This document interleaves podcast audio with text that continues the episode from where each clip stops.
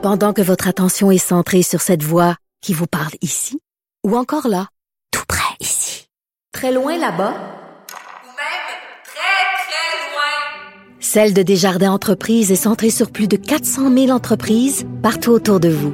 Depuis plus de 120 ans, nos équipes dédiées accompagnent les entrepreneurs d'ici à chaque étape pour qu'ils puissent rester centrés sur ce qui compte, la croissance de leur entreprise. IGA est fier de présenter l'émission À vos affaires. Pour économiser sur votre panier d'épicerie, surveillez les offres et promotions de la circulaire disponible à IGA.net chaque semaine. IGA, vive la bouffe et les bonnes affaires.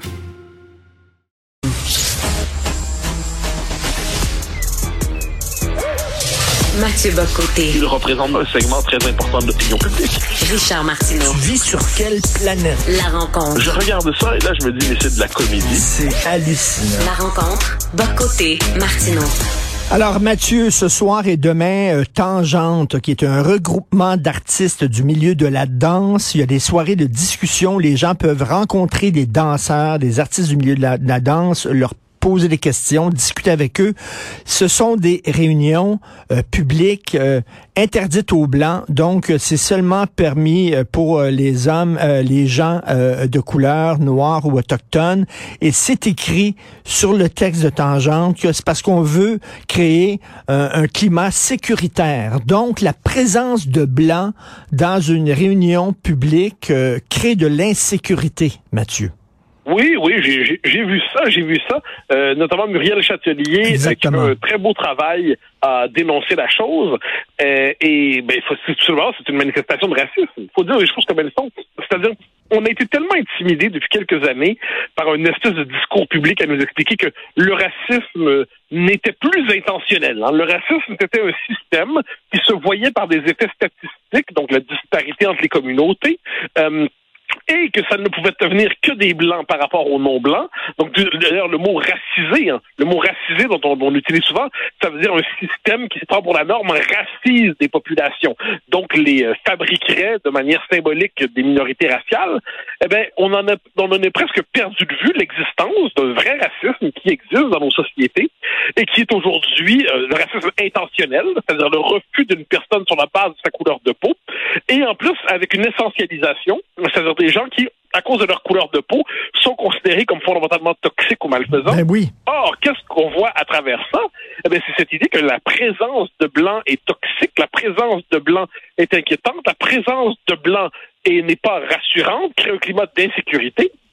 Et là, on voit ça, et c'est présenté avec pour les pour les personnes qui disent BIPOC aujourd'hui, hein, euh, donc euh, c'est le- l'espèce de vocabulaire pour les, les- nommer toutes les minorités disponibles.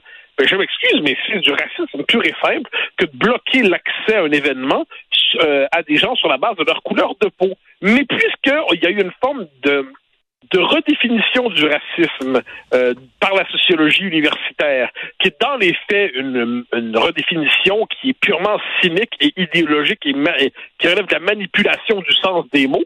Donc là, quand on est devant du vrai racisme, on ne le nomme plus, ce dont tu me parles aujourd'hui. Et quand on est devant quelquefois des phénomènes sociaux très complexes, des disparités statistiques entre les groupes, alors là, on voit du racisme systémique, alors qu'il n'y a, pas de racisme manifestement euh, la plupart des, euh, du temps. Mais là, on utilise, donc on y a une forme d'inversion du sens des mots. Et aujourd'hui, il est donc légitime de dire que les Blancs sont pas les bienvenus dans certaines catégories, dans, dans certains spectacles, certains événements. Ils appellent ça des réunions non mixtes, des réunions protégées, parce que la présence du Blanc avec le regard Mais- mais- du Blanc viendrait troubler euh, la quiétude de ceux qui y participent. C'est aussi vrai dans les processus d'embauche. Euh, tu vas recevoir dans quelques minutes, je crois, Frédéric Bastien. Euh, Oui. On le voit dans les embauches universitaires, mais pas seulement. Euh, mais certains postes, c'est dit explicitement que c'est réservé aux non-blancs. Euh, donc, vous avez beau être, euh, avoir les diplômes, la formation, les publications, le CV. Si vous n'avez pas la bonne couleur de peau, donc parce que vous êtes blanc, mais vous ne pourrez pas avoir tel ou tel poste. Vous ne pourrez même pas candidater. Vous ne pourrez même pas postuler parce que vous n'avez pas la bonne couleur de peau. Pourquoi? Qu'on nous dit que pour atteindre, pour lutter contre le racisme systémique, il faut remplir des Mais- quotas d'embauche pour les minorités. Puis dès lors, pour lutter contre le racisme systémique, dont la définition est toujours assez floue, eh bien, il faut pratiquer un racisme explicite, classique, conventionnel et biologique à l'ancienne pour euh, ch- chasser les Blancs de la possibilité même d'être embauchés. Mais apparemment, ce racisme-là ne choque personne et les autorités ne s'en indignent pas. Ça, c'est un racisme autorisé dans nos sociétés. Mais imagine-toi si je disais, euh, je ne veux pas de noirs parce qu'ils me rendent insécure. Les noirs créent un climat d'insécurité. Bon Dieu, c'est pour ça que les blancs faisaient des gated communities, des communautés fermées. Ils voulaient pas de noirs parce qu'ils disaient les noirs, euh, c'est violent et c'est puis on disait que c'est du racisme avec raison. Mais là, on dit on ne veut pas de blancs dans ces réunions-là parce qu'ils créent un climat d'insécurité. C'est un bordel. C'est pas du racisme, c'est quoi? Ah, mais justement, là, on est dans l'inversion complètement du sens des mots. Tu, sais, tu connais mon, obsession à toujours voir la, signification qu'on prête aux mots qu'on utilise dans l'espace public. Et là, on est dans un environnement où, globalement, l'universalisme, c'est-à-dire appliquer la même règle pour tout le monde, c'est vu comme du racisme aujourd'hui, parce qu'apparemment, ça ne tiendrait pas compte des, des inégalités structurelles entre les groupes. L'identité nationale, c'est vu comme du racisme parce que ça viendrait euh, donner une densité culturelle à une communauté politique. Ça refuserait de la réduire au- à sa dimension juridique. Par exemple, si on dit aussi que certaines cultures s'intègrent moins bien que d'autres au Québec, ça nous dit que c'est du racisme différentialiste. Bon. Mais là, quand on est, donc là, on multiplie les définitions du mot racisme pour ne pas nous faire voir le fait que le racisme brutal, le vrai le racisme, le racisme qui consiste à rejeter quelqu'un sur la base de sa couleur de peau, celui-là, il est non seulement toléré, mais il est encouragé, il est financé, il est il est financé par les fonds publics. Donc, dans, et c'est pas exclusif au Québec. Hein. C'est comme ça un peu partout dans le monde occidental, mais chez nous, ça, ça nous frappe évidemment particulièrement parce que nous utilisons nos propres fonds publics pour financer un système discriminatoire contre la partie de la population qui est censée porter la marque du diable, c'est le terrible homme blanc hétérosexuel. Et là, on aurait envie de répondre à ces, ces, ces partisans euh, du de ce nouveau racisme, mais en fait, de, ce racisme qui n'est jamais nommé, ben, sur quelle base vous permettez-vous de rejeter quelqu'un simplement sur la base de sa couleur, sur la, base de sa couleur de peau? Mais là, il y a un flottement. Là, c'est insaisissable. Là, on ne peut pas le dire. Et ça, ça nous montre encore une fois à quel point la sociologie universitaire, qui produit des catégories qui sont ensuite utilisées par ces organisations, par ces organismes, par ces universités, par, par la fonction publique même, dans ces processus d'embauche et tout ça, eh bien, on voit à quel point le vocabulaire universitaire et académique, qui est censé éclairer le monde, qui est censé le rendre plus compréhensible, qui est censé le rendre intelligible, en fait, brouille notre rapport au monde et fait en sorte qu'on n'est plus capable de le nommer. Et ça, pour moi, tu sais, quand on, on- moi, du- le monde intellectuel, c'est un monde que je fréquente, c'est un monde auquel j'appartiens, c'est un monde que j'estime théoriquement, mais c'est un monde qui est capable, on l'a vu au 20e siècle, Oui. de produire des faussetés qui sont qui s'expriment dans une espèce de langage, un jargon qui maquille le rapport au réel, qui l'inverse le rapport au réel. Ben, je m'excuse, mais l'antiracisme universitaire aujourd'hui, c'est très souvent un racisme anti-blanc qui ne dit pas son nom. Et en plus, plus encore, quand on dénonce ce racisme qui vise les blancs, on nous explique qu'on verserait dans le racisme parce que le racisme anti-blanc, nous disent certains analphabètes qui sont euh, présents sur, euh, sur Twitter, mais pas seulement sur Twitter, dans l'université, ils vont nous dire ah, le racisme anti-blanc, c'est une théorie d'extrême droite. Non, non, non, non, non, je soyons sérieux, arrêtez de coller des étiquettes débiles, genre extrême droite, extrême droite à tout ce que vous n'aimez pas, puis expliquez-moi pourquoi c'est légitime de discriminer contre un blanc parce qu'il est blanc. Oui, mais c'est une théorie d'extrême droite. Non, non, non, on va dire c'est le Front National, c'est Jean-Marie Le Pen et quand sais-je. Non, non, non, expliquez seulement pourquoi c'est légitime de discriminer contre un blanc? Eh bien, normalement, les espèces de les, commentateurs euh, euh, progressistes et les intellectuels de gauche qui vont utiliser ces catégories-là ne répondent pas aux questions. Ils préfèrent coller des étiquettes pour fuir la possibilité même de répondre à ces questions-là parce qu'ils savent que ça les mettra en difficulté. Mais écoute, il y a des gens qui sont anti-intellectuels puis qui disent ah les intellectuels, tu sais, euh, ils vivent dans les nuages, ils sont déconnectés de la réalité, ils ils se construisent des châteaux en Espagne comme on dit là, puis ils sont perdus dans leurs abstractions. C'est pas faux, c'est pas faux. Ben moi, moi je, je- le milieu intellectuel, comme je dis, je ne ferai pas le procès d'un métier qui est à peu près le mien, mais je constate qu'au 20e siècle et aujourd'hui, globalement, globalement, les intellectuels, j'entends par là ceux qui se mêlent de l'espace public, euh, je, parle plus même bien ou bien ou aujourd'hui, vu ce que deviennent les sciences sociales, je dirais ceux qui évoluent dans les sciences sociales en général, se sont plus souvent trompés qu'ils n'ont eu raison. C'est le 20e siècle. La grande passion des années 50, c'est Jean-Paul Sartre. Jean-Paul Sartre, à cette époque-là, était favorable à l'Union soviétique. Jean-Paul Sartre était, communiste, était philo-communiste, compagnon de route du communisme. Euh, ensuite, dans les années 60, on pourrait faire la liste des paradis prolétariens auxquels ils se sont ralliés, les intellectuels de gauche. Ah, il y a eu Cuba, euh, il y a eu la Chine. La passion pour la Chine de Mao, c'était quand même quelque chose. Ensuite, il y a eu le Cambodge. Euh, et, et, quand il y a les paradis soviétiques, les paradis socialistes se sont effondrés, il y a eu une forme de, de crise des intellectuels pendant quelques années. Hein. La revue Le Débat en France documentait ça de manière assez intéressante.